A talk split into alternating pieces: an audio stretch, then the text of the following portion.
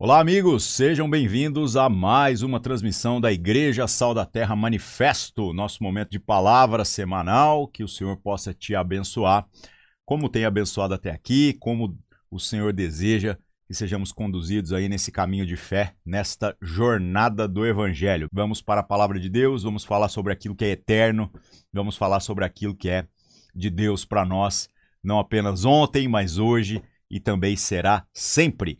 Hoje nós falaremos sobre o desafio de pensarmos algumas coisas da palavra de Deus, né, de maneira bem prática, trazendo para a nossa realidade é, princípios que podem transcender aquilo que é um entendimento superficial, né, de uma pessoa na fé. A pergunta basicamente é o seguinte: é, qual é o problema da gente ter dinheiro? Qual é o problema da gente se relacionar com dinheiro? Muita gente começa a achar que a questão das riquezas, elas são um problema em si. Só que isso, na verdade, é uma face oposta de uma moeda que também é perigosa, quando nós, da mesma maneira que nos tempos bíblicos, podemos vir a pressupor que é, ter dinheiro é sinal de ser abençoado por Deus. Nos tempos da Escritura, muita gente pensava dessa forma. Né? O sinal de que a bênção de Deus estava sobre a vida de alguém era o fato dessa pessoa é, é, ser abençoada monetariamente. Então é uma coisa muito complicada quando você vê que o nosso pensamento oscilou daquilo que era é, ter o dinheiro como sinal da bênção de Deus para um outro posicionamento que diz que ter dinheiro é exatamente o oposto de ser abençoado por Deus. Na verdade, nós vamos chegando à conclusão, quando nos relacionamos de maneira genuína com a Escritura, de que coisas são apenas coisas, objetos são apenas objetos. O que acaba corrompendo a nossa relação com todas as coisas é onde está o nosso coração e se as coisas servem a nós e ao propósito da nossa existência ou se nós estamos servindo as coisas. Isso faz toda a diferença, isso vai fazer a separação entre aquele que conhece a Deus e aquele que acha que conhece a Deus, mas no final das contas está militando causas de outro outra coisa que não é o reino de Deus, tá? Então, meus irmãos, reavalie qual é o seu nível de compromisso. Se você, ao se relacionar com Deus e com as pessoas, tem gavetas trancadas na sua vida, e aí vale para qualquer área. A gente sempre repete que uma das grandes é, é, verdades da nossa vida é que as riquezas monetárias nem são as mais preciosas, nem são as mais caras. Na hora da gente colocar o nosso coração, rasgar a nossa vida, expor os nossos pensamentos e a nossa intimidade no ambiente da comunhão, a gente vai vendo que dinheiro é a parte mais barata.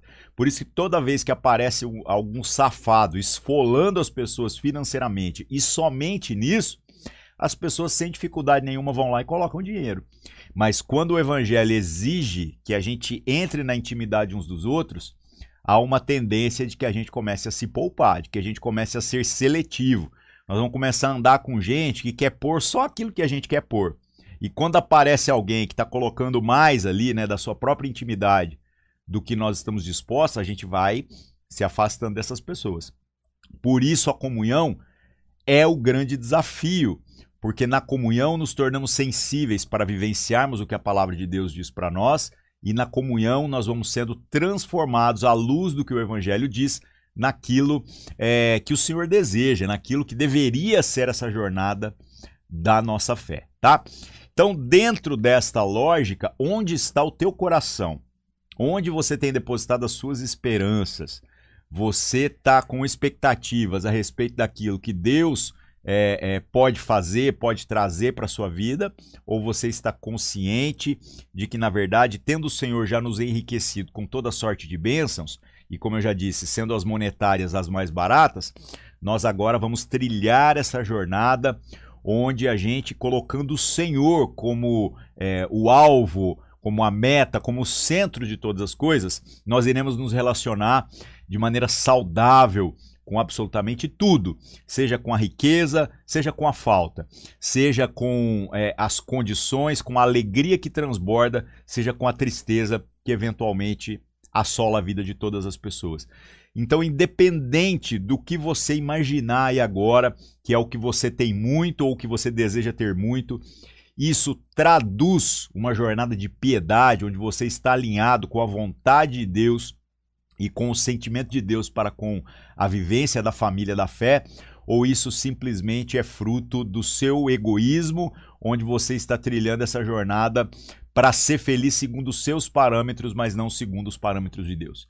Essa é a grande questão e nós precisamos o tempo todo estar sondando o nosso coração para que não sejamos encontrados em falta. Beleza? Sem mais enrolação, vamos para o texto de hoje, vamos deixar a palavra de Deus falar com a gente.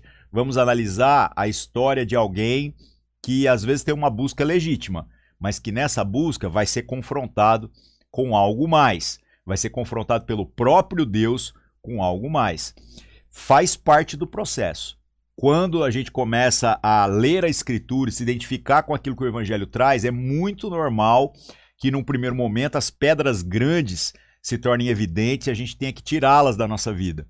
Só que na medida em que as pedras grandes saem, a gente tem que afinar a peneira. E afinando a peneira, vão aparecer outro tipo de pedra, né? Outros tipos de pedras. E a gente vai afinando essa peneira cada vez mais, porque o propósito de Deus é de que não haja mais essas pedras na nossa vida. Aí você diz assim: ah, mas é, quando a pedra já fica pequenininha, isso não é tão problema quanto era aquelas pedras grandes, né? Ora, uma pedra nos rins mostra pra gente que mesmo aquelas bem pequenininhas do tamanho de um grão de areia podem ser bem comprometedoras. Então o Senhor quer tirar tudo isso da nossa vida e progressivamente ele vai trabalhando isso na nossa jornada, vai afinando a peneira. O Senhor nos atrai de maneira irresistível e na medida em que a gente se aproxima dele, nós vamos tendo a oportunidade de sermos peneirados nas nossas motivações. Vamos deixar a palavra de Deus falar com a gente? Vamos ver o que o Senhor deseja para nós nesse domingo, beleza? O texto que nós iremos trabalhar hoje está em Lucas, no capítulo 18, nós vamos ler do verso, verso 18 em diante na continuidade até do que a gente tem trabalhado nas últimas semanas, tá? Eu estou usando a nova Almeida atualizada. Se você tiver a mesma versão da Bíblia que eu aqui, você vai conferir palavra por palavra. Caso contrário, é, vai ter leves variações, mas o sentido do texto é o mesmo. Se você tiver com a Bíblia, é muito bom acompanhar, tá bom? Vamos lá, vamos ler o texto. Lucas capítulo 18, verso 18. A gente vai lendo e fatiando aqui, tá? Certo homem de destaque perguntou a Jesus: Bom mestre, que farei para herdar a vida eterna? Gente, o negócio aqui já começa de uma maneira estranha, né? O texto diz que era um cara é, de destaque, né? Que era uma pessoa que, de certo modo, já tinha um aparente sucesso nos parâmetros dessa vida. Aí você diz, por que, que um cara de aparente sucesso, uma pessoa que já tem destaque naquilo que faz, procuraria Deus. E isso é que é das coisas mais extraordinárias do evangelho, né? Você pode ter sucesso de todas as formas que você imaginar, ainda assim, na medida em que Jesus passa na nossa frente. Nós somos atraídos até ele e nós seremos confrontados naquilo que o próprio evangelho do Senhor Jesus deseja para nós, tá? Então, normal, um cara que aparentemente já tem sucesso. Por que, que eu estou chamando atenção é, é, nisso daqui? Porque às vezes a gente está pensando que a nossa vida é ser bem sucedido naquilo que nós ambicionamos. Ah, mas se acontecer isso comigo, ah, se não sei o que der certo, aí os meus problemas acabaram. Então, esse cara aqui já é um cara de destaque já é um cara de posses, já é um cara que está resolvido, às vezes, naquilo que você está querendo gastar a sua vida para ser resolvido. E, no entanto, ainda assim, ele percebe que precisa de Jesus. Uma curiosidade, né? Ele chama Jesus de bom e de mestre e faz a pergunta fundamental: o que, que eu preciso fazer para herdar a vida eterna? Verso 19: Jesus respondeu: Por que você me chama bom? Ninguém é bom a não ser um, que é Deus. Você conhece os mandamentos. Não cometa adultério, não mate, não furte, não dê falso testemunho, honre o seu pai e a sua mãe. Olha que legal. Jesus, então, é, traz uma reflexão aqui profunda, né? Ele diz assim: não, bom é o Pai, né? Bom é Deus. Aí você diz, poxa, mas Jesus não comunga dessa natureza com Deus? no nosso pequeno grupo ao longo da semana especulávamos a respeito disso, né? Por que Jesus é, diz que bom, no sentido mais perfeito dessa expressão, é apenas o Pai. Seria pelo fato de que ele, estando numa natureza humana como cada um de nós, reconhece que nessa natureza, naquilo que nós estamos presos, né? É, até mesmo as expressões de bondade dependem da intervenção do próprio Deus. Então Jesus reconhece que, tendo se esvaziado da sua glória e se apresentado da forma humana, né, bom no sentido mais perfeito da palavra, com certeza é apenas o Pai. É uma curiosidade, mas faz sentido, né, de que a ideia seja essa, né? É bem legal a gente pensar esse tipo de coisa, porque quando pensamos em Jesus, você pensa em quê? Em um homem que não é Deus ou em um Deus que não é homem? Precisamos contemplar que a Escritura, em todo o seu panorama, traz para nós uma verdade. Cristo é Deus, comunga de sua natureza, mas ele é também homem, comunga de nossas dores, nossas angústias, nossas limitações, né? Ele é 100% Deus, ele é 100% homem, por mais que essa conta não feche na nossa cabeça, no nosso entendimento, né? Agora, qual é a resposta de Jesus, né? É muito simples o que você tem que fazer para herdar a vida eterna. Pega o que a escritura já dizia para você e vive esse negócio, colega. Viva. O que, que Jesus trouxe? Pega a vontade de Deus que está explícita nas escrituras e vive esse negócio. O que, que eles tinham naquele momento? Os mandamentos. Então pega isso daí e viva. Ah, mas o que é que eu preciso? Às vezes nós estamos fazendo pergunta idiota. A palavra de Deus já diz tudo que a gente precisa. E às vezes nós estamos procurando mais uma revelação, mais um adendo, mais um fardo para ser carregado. Em nome de Jesus. Aquilo que você precisa já está na Escritura. Então vai na Escritura e receba aquilo que já foi dado. Para de inventar moda, para de complicar a sua jornada e a jornada dos outros, tá bom? Então é isso que esse cara ouviu de Jesus. Verso 21. Então o homem disse: Tudo isso tenho observado desde a minha juventude. Oh, que legal, hein? O cara chegou na conclusão de que ele já estava resolvido, de que ele é alguém que já tem feito tudo, que não tem mais nada daquilo que é a obediência simples ao que a Escritura traz para nós, que precisasse ser aprimorado na sua vida. Só que aí Jesus grita truco aqui, né? Vamos ver, verso é, 22. Ouvindo isso, Jesus lhe disse: Uma coisa ainda falta a você. Venda tudo o que tem, dê o dinheiro aos pobres, e você terá um tesouro no céu. Depois venha e siga-me. Mas ouvindo ele estas palavras, ficou muito triste porque era riquíssimo. Aí eu te pergunto: Jesus tem como mandamento para todos os cristãos que a gente venda todas as coisas e dê aos pobres? Pelo amor de Deus. Se alguém está lendo Bíblia desse jeito, está lendo errado. Por quê? Porque em todo o panorama bíblico nós encontramos pessoas que voluntariamente compreendem a responsabilidade de repartir graciosamente, segundo a prosperidade que Deus deu, para abençoar os outros. Alguns que deram mais do que aquilo que é, naturalmente se compartilharia e ficaram com nada para o outro poder ser abençoado. E muitas pessoas é, que nessa relação vão ter que discernir qual que é a sua porção. Mas não existe essa regra.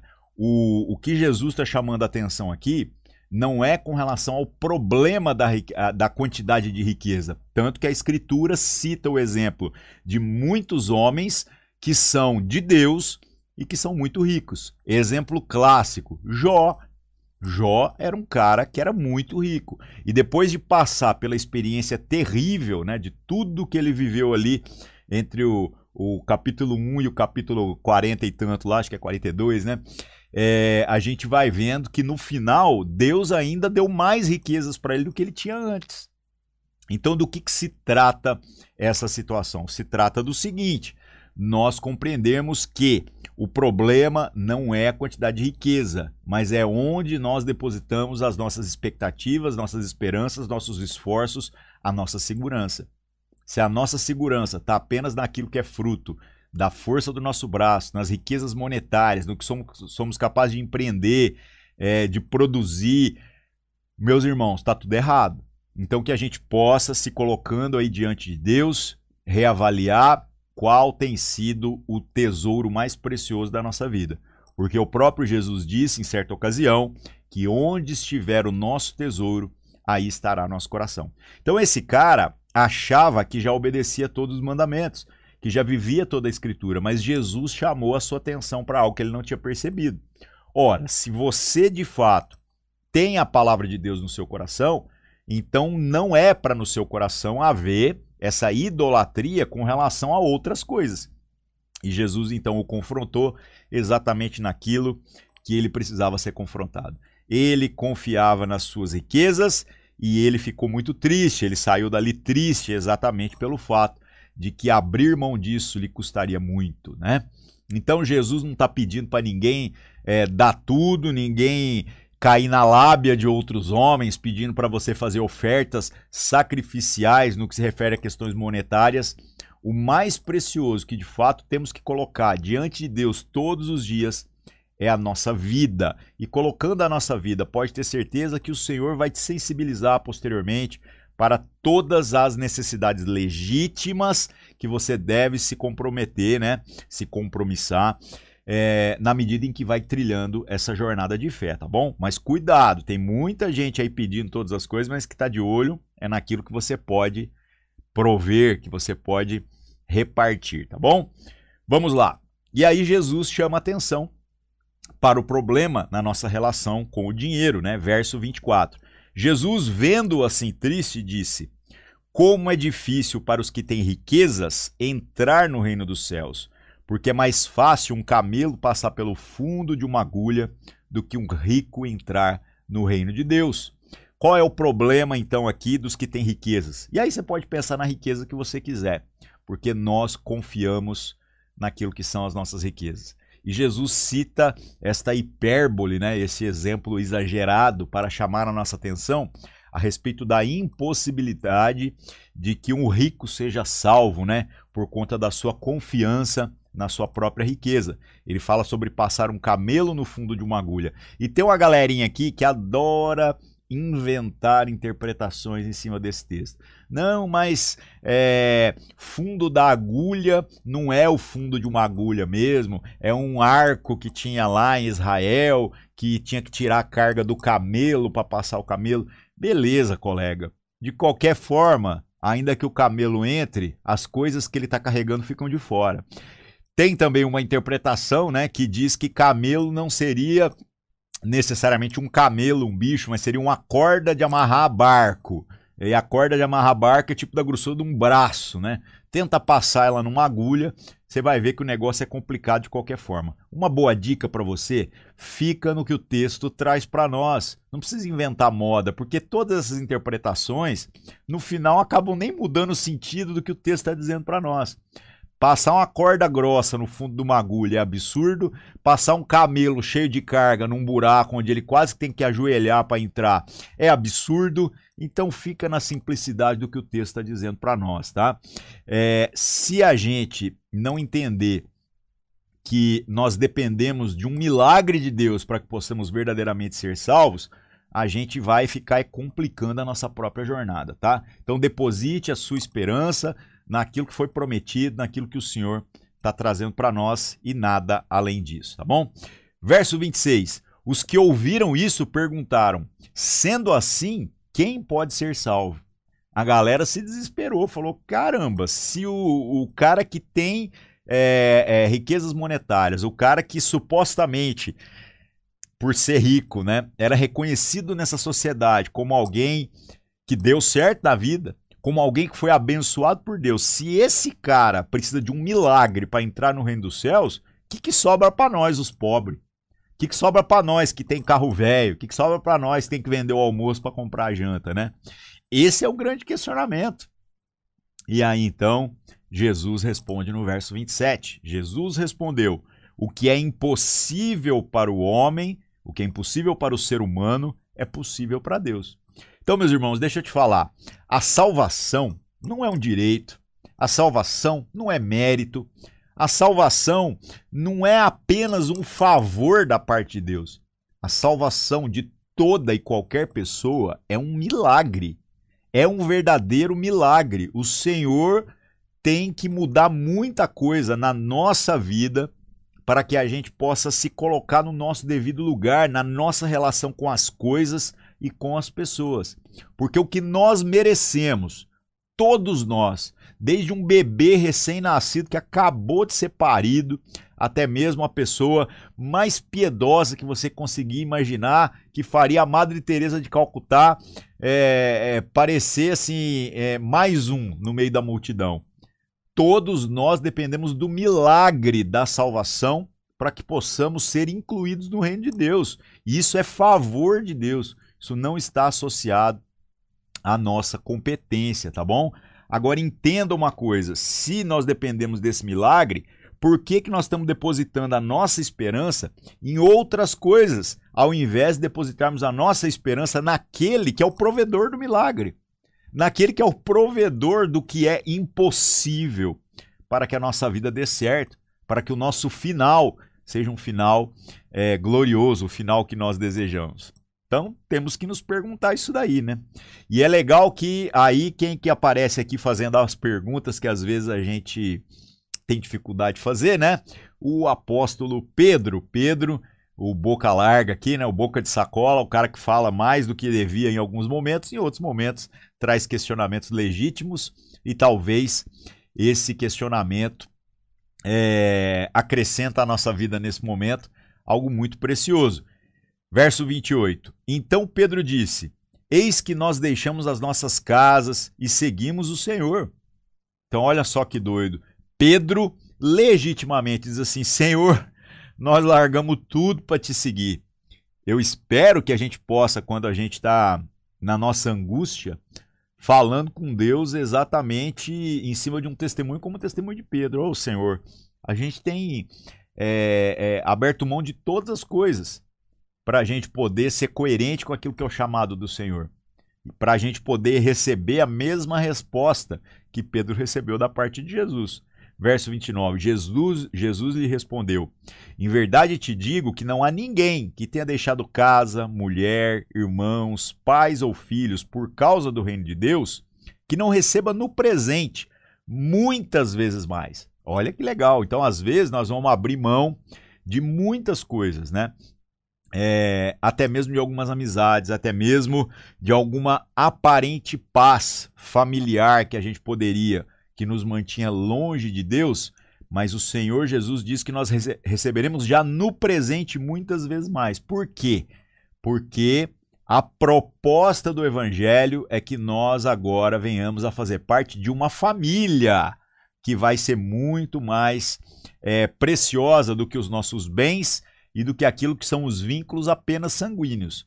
É óbvio que nós não vamos desprezar ninguém que é do nosso sangue, é, é óbvio que nós faremos de tudo para orar, para sermos testemunhas, para sermos luz, mas ainda que sejamos rejeitados pela nossa própria família, entendam que aquilo que Deus tem para nós, já para essa vida, é muito mais precioso do que tudo isso, tá?